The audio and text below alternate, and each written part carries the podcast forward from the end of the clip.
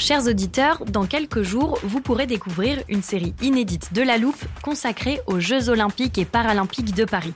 À trois mois de la cérémonie d'ouverture, on s'est demandé comment réussir ces JO. Les transports sont-ils prêts à affronter les milliers de touristes? Le dispositif de sécurité est-il suffisant?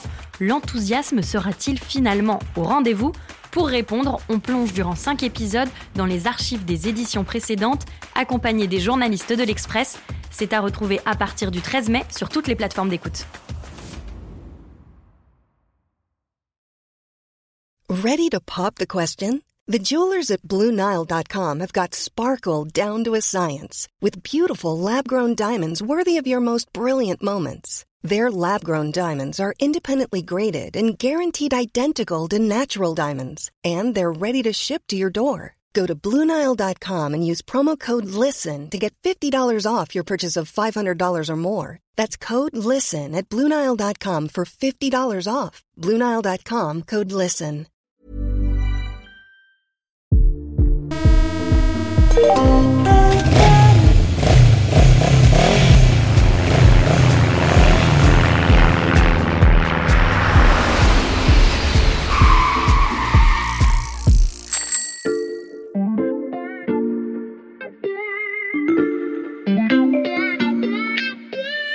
Salut, c'est Xavier Yvon. Nous sommes le mardi 19 juillet 2022. Bienvenue dans La Loupe, le podcast quotidien de l'Express. Allez, venez, on va écouter l'info de plus près. Hier, dans La Loupe, on a parlé de toile d'araignée.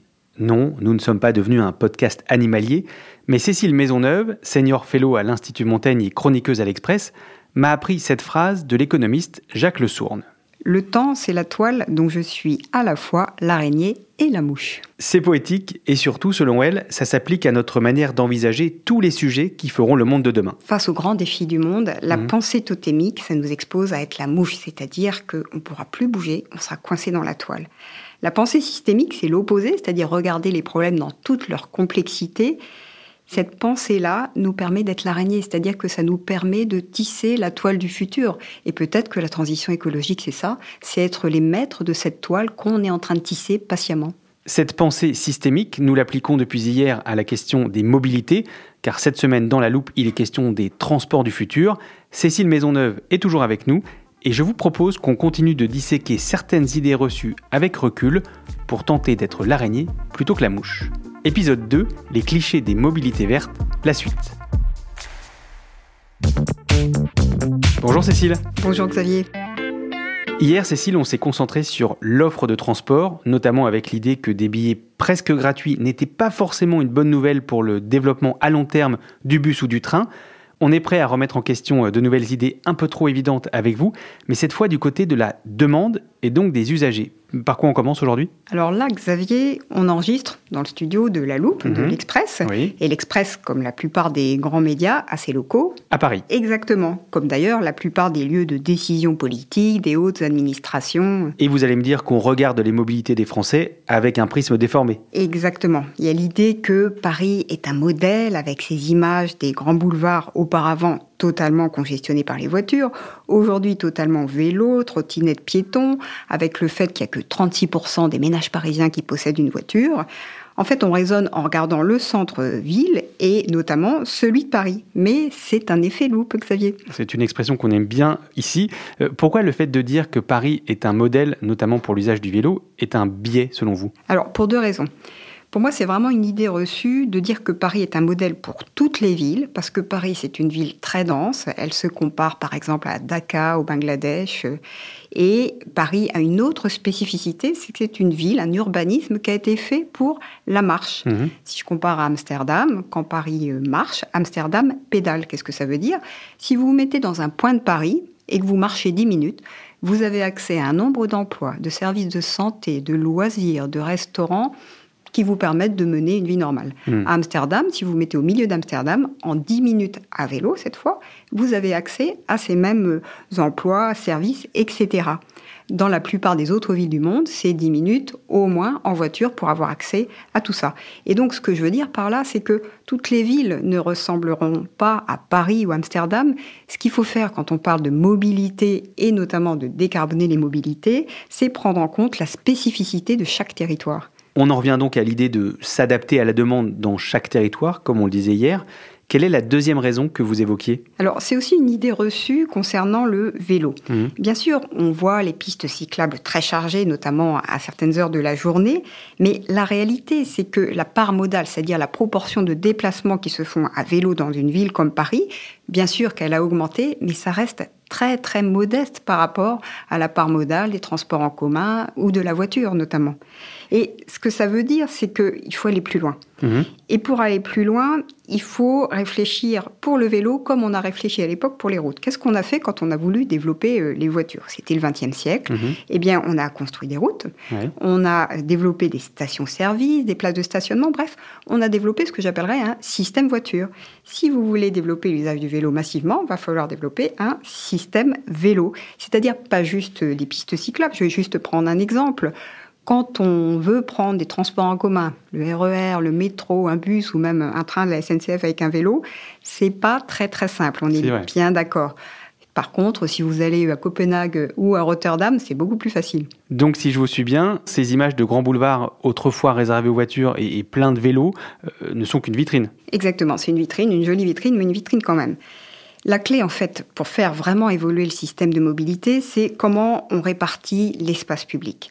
Alors, le sujet vélo contre voiture, c'est pas très fructueux. La question doit être beaucoup plus large. J'ai parlé de système vélo. Et ce système vélo, il faut pas le développer que dans la ville-centre, mais également dans le périurbain, là où vivent quand même 50% des Français. Hein, c'est pas un petit chiffre. Et c'est rappelé par euh, l'expert Jean Coldefy euh, dans son dernier bouquin sur les mobilités. Et là où on va installer des pistes cyclables, ça sera là où on n'installera pas des transports en commun, ce qu'on appelle des modes lourds, hmm. parce que ça coûte trop cher. Et c'est là que le système vélo prend tout son sens. Mais je voudrais quand même ajouter un point sur le vélo. Il y a des études très intéressantes qui ont été euh, menées notamment par euh, le professeur Yves Crozet à Lyon, qui montrent que si vous voulez vider les voitures, ce qu'il faut développer, c'est des transports en commun. Hmm.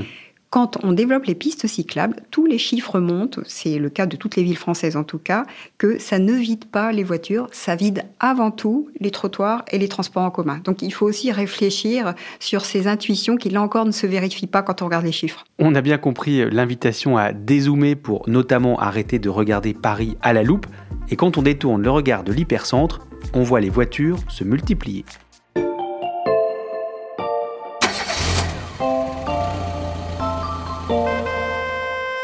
Attention Xavier, ça, ça pourrait ressembler à un cliché. Ce que j'ai dit sur la voiture, ah bah non, c'est factuel, j'ai rangé des sons dans l'armoire, écoutez. Eh bien, la voiture a toujours la cote auprès des Français. 84% d'entre eux ne seraient pas prêts à s'en passer définitivement. Symbole de liberté par excellence et de réussite dans la plupart des régions du monde, l'automobile reste de loin le moyen de transport préféré des urbains. Alors là, quand j'entends ça, moi j'ai envie de vous proposer quelque chose. On hmm. va décentrer le regard.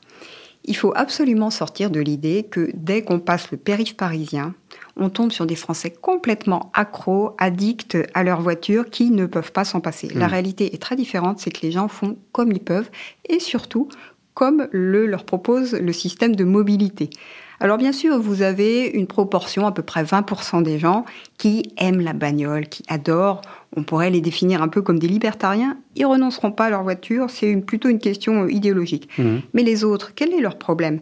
C'est qu'ils n'ont pas d'alternative quand ils veulent notamment se déplacer pour aller au travail ou pour aller euh, se former ou, euh, faire des activités de loisirs. Et les alternatives n'existent pas. Et même quand ces alternatives existent, c'est trop complexe. Ça reste beaucoup plus simple de monter dans sa voiture pour aller du point A au point B. D'accord, mais une fois qu'on a posé ce constat, quelle est la marge de manœuvre? Encore une fois, il faut s'adapter. C'est hmm. le grand mot, s'adapter à chaque territoire. Alors en ville, qu'est-ce qu'il faut faire?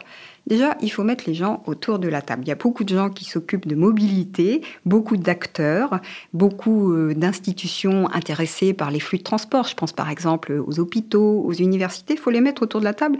Et ça tombe bien parce qu'aujourd'hui, pour les mettre autour de la table et les faire se coordonner, il y a un outil fantastique qui s'appelle le numérique. Mmh. Et on voit se développer dans certaines villes des solutions à partir du numérique. Il y a aussi des politiques que j'appellerais de désynchronisation des rythmes, qui ont par exemple été menées à Rennes qui permettent d'éviter que tout le monde arrive au même moment bondé dans les transports en commun sur le lieu de travail ou le lieu euh, de formation.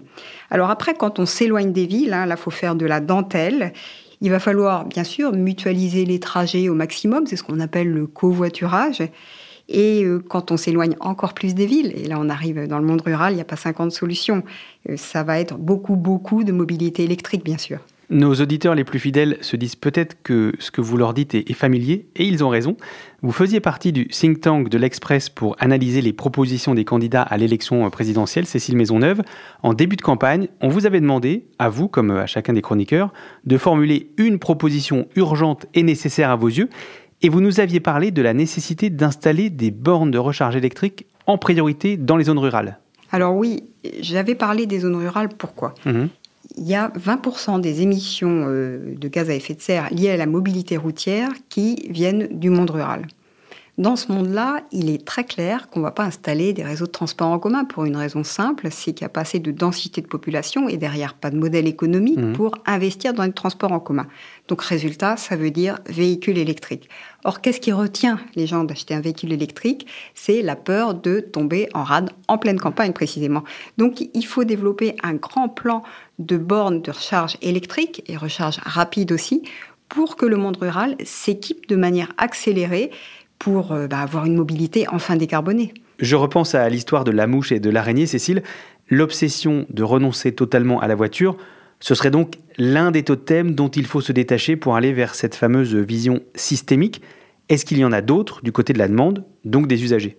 Alors, si on parle système, comme vous me parlez voiture, mm. mais je vais vous parler aussi logement. Mm. Et quand on regarde, il y a une promesse sociale, en fait, qui n'a pas été tenue. Qu'est-ce que les politiques nous disent? Qu'est-ce que les lois aussi euh, nous disent et nous incitent à faire depuis 40 ans? Vous pouvez acheter un pavillon à la campagne, vous aurez un jardin, vous pouvez avoir un véhicule diesel. Longtemps, la fiscalité a vraiment mm-hmm. favorisé le diesel. Et tout ça euh, vous permettra de vivre comme vous le souhaitez. Et aujourd'hui, on dit précisément le contraire, et on peut se dire que c'est peut-être aussi ce qui, au fond, a motivé le mouvement des Gilets jaunes. Je ne sais pas si un ou plusieurs candidats à la présidentielle vous ont écouté, Cécile Maisonneuve, on l'espère. La prochaine campagne, bon, c'est pas pour tout de suite, mais vous avez peut-être une autre idée qui pourrait inspirer les futurs décideurs pour accélérer cette indispensable transition vers les véhicules électriques. Alors une idée euh, autre euh, qui pour l'instant n'existe pas, on pourrait penser que finalement les entreprises qui ont des grosses flottes de véhicules pourraient non seulement donner l'exemple, mais aussi décarboner leur propre bilan en achetant euh, des véhicules électriques. Les entreprises qui achètent des voitures, c'est 50% du marché du neuf. Hmm. Donc ça peut être une idée pour le législateur qui commence à travailler cet été. Idée bien notée, merci beaucoup. J'ai dit une proposition pour le long terme parce que après vous avoir écouté pendant deux épisodes maintenant, Cécile, il y a un constat très clair qui se dessine. Nos mobilités ne vont pas verdir en un claquement de doigts.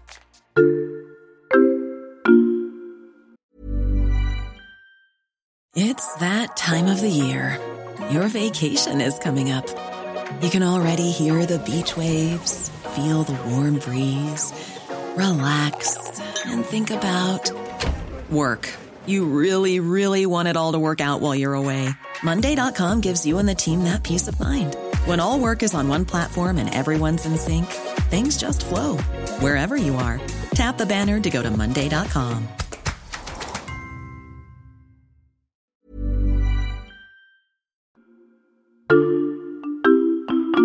Je vous propose de dézoomer encore un peu, Cécile. Bon, après on arrête, sinon on va finir dans l'espace. Vous venez nous parler de la nécessaire décarbonation des routes qui passe par l'électrification des véhicules. Mais en préparant ce podcast, vous m'avez expliqué que c'était qu'un des paramètres qui conditionne, selon vous, un vrai changement de nos modes de transport. Alors effectivement, moi j'ai envie de dire qu'il y a trois paramètres. Mhm. Donc on vient de parler de l'électrification euh, des véhicules, mais il faut aussi réfléchir à la demande. On a évoqué tout à l'heure le numérique. Le numérique peut nous permettre de nous déplacer plus intelligemment. Les mobilités partagées, après tout ça se développe, notamment la jeune génération est très à l'aise avec ça. Il faut aussi changer nos rythmes de vie et on a commencé à le faire alors, de manière un peu forcée, c'est vrai, hein, avec euh, le Covid, mais on s'aperçoit que le télétravail, aujourd'hui, il y a un certain nombre de nos auditeurs, nos compatriotes qui adorent ça. Donc ça vaut le coup de réfléchir sur l'impact finalement de ces nouveaux modes de vie sur la décarbonation des mobilités là encore, désolé, mais c'est pas aussi intuitif qu'on pourrait le penser. Comment ça? Alors, quand on parle télétravail, il y a ce qu'on appelle un effet rebond. C'est-à-dire mhm. que l'homme est non seulement un être social, mais c'est aussi un être mobile. C'est-à-dire que s'il ne se déplace pas pour aller au travail, eh bien, il va trouver d'autres raisons de se déplacer. Aller au cinéma, faire des courses, faire du sport, que sais-je. Et si on se déplace moins, nous, pour qu'on puisse travailler de chez nous, on l'a tous vécu, on le vit tous en direct mhm. quand on peut pratiquer le télétravail, il y en a d'autres qui se déplacent pour nous ceux qui nous livrent par exemple nos repas, ceux qui nous livrent tout un tas de commandes diverses et variées, il y a toujours finalement, à la fin des fins, quelqu'un ou quelque chose qui se déplace. La démobilité, ça n'existe pas. Donc c'est des effets qu'il faut anticiper, qu'il faut prendre en compte et qu'on va devoir finalement apprendre à mesurer. Pour l'instant, tout ça est encore très flou. Ok, ça c'est pour les deux premiers paramètres. Euh, c'est quoi le troisième? Alors le troisième paramètre, là je vais prononcer un, mot qui fait 13 années 70, c'est aménagement du hmm. territoire. Pourquoi est-ce qu'il faut parler aujourd'hui d'aménagement du territoire? Bien, on voit bien que à travers le télétravail, la vraie question c'est où est-ce que j'habite, où est-ce que je travaille? Il faudra 20 ou 30 ans pour revoir la manière dont on a organisé le territoire, certaines parties autour des lieux de travail, d'autres parties autour des lieux de résidence. En fait, quand on dit que la transition écologique, c'est un changement systémique, ça veut dire qu'il faut euh, trouver un nouveau paradigme. Un nouveau paradigme, c'est lent à définir. Quand on parle de mobilité, on parle d'un paquebot. Hein. Quand le paquebot commence à tourner, eh bien, ça met beaucoup de temps avant qu'il ait fait son virage. C'est exactement ça qu'on est en train de faire. Et une ville, ça se construit pas comme ça. C'est un nouveau système urbain qu'on est en train de, de définir. Et vous le disiez tout à l'heure, le claquement de doigts, quand on parle de transition écologique, ça n'existe pas. Et donc, il faut, comme vous dites, entamer un changement de paradigme. Grâce à vous, nos auditeurs ont toutes les clés en main pour y réfléchir. Merci beaucoup, Cécile Maisonneuve. Merci. Je rappelle que vous êtes senior fellow à l'Institut Montaigne et chroniqueuse à l'Express. Nos auditeurs peuvent vous lire sur l'express.fr. Demain, on continue notre série sur les transports du futur avec une question comment verdir nos trains? Pour continuer de nous suivre, n'oubliez pas de vous abonner sur votre plateforme d'écoute préférée, si ça n'est pas encore fait.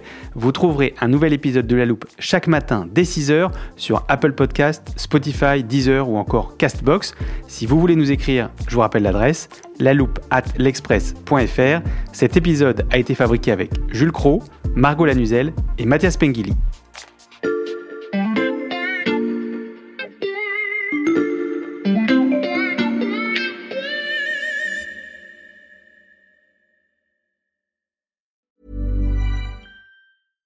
Small details are big surfaces. Tight corners are odd shapes.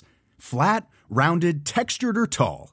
Whatever your next project, there's a spray paint pattern that's just right. Because Rust new Custom Spray 5 in 1 gives you control with five different spray patterns.